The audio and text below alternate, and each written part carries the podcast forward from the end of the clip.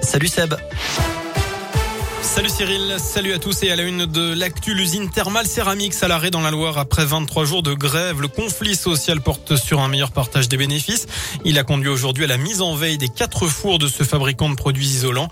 La grève est suivie par 90% du personnel selon l'intersyndicale. Depuis mardi dernier, le mouvement s'est durci avec le blocage des entrées et sorties des marchandises. À l'origine, les syndicats demandaient l'augmentation à 5 000 euros de la prime exceptionnelle versée au titre de l'année 2021 au lieu des 1 000 euros prévus par la direction.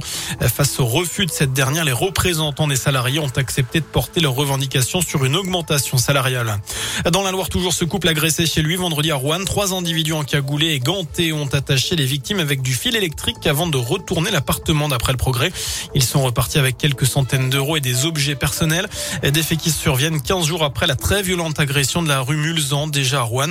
Cette arme avait été utilisée chez un couple. Une arme de poing avait notamment été placée dans la bouche des deux victimes.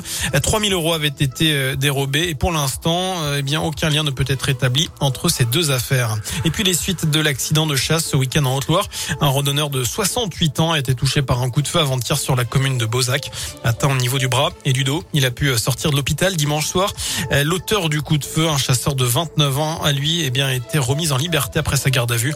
Il sera jugé début septembre pour blessures involontaires par manquement à une obligation de prudence ou de sécurité. Il risque jusqu'à 3 ans de prison et 45 000 euros d'amende. Dans le reste de l'actu, les syndicats enseignants reçus aujourd'hui par le ministre de l'Éducation nationale. À l'ordre du jour, le protocole sanitaire qui sera en place après les vacances d'hiver. Et pour la première fois, des membres du conseil scientifique seront présents pour répondre aux questions du personnel. Jean-Michel Blanquer doit ensuite annoncer d'ici la fin de semaine les règles qui seront en vigueur. Et puis après la Russie hier, Emmanuel Macron se rend en Ukraine aujourd'hui. Le président français rencontre son homologue à Kiev pour tenter de désamorcer la crise avec la Russie. Les Occidentaux craignent une invasion de l'Ukraine. Des dizaines de milliers de soldats russes étant déployés à la frontière ukrainienne.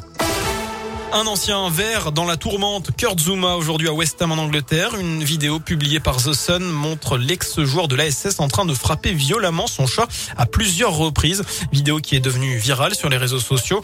Le joueur, lui, s'est excusé, mais il est en cours de lourdes sanctions. Au Royaume-Uni, des faits de maltraitance animale peuvent être punis de 5 ans de prison. Le premier titre olympique pour la France à Pékin, une véritable démonstration ce matin en biathlon sur l'individuel de Quentin Fillon-Maillet. Leader de la Coupe du Monde cette année, il devance le Biélorusse Anton Smolensky Et le Norvégien Johannes Bö. Cette médaille de Quentin Fillon-Maillet était précédée d'une autre un peu plus tôt pour le camp français en argent, cette fois en ski freestyle pour Le 2. Enfin, rebond attendu pour Saint-Chamond en basket après sa défaite vendredi dernier face à Saint-Quentin.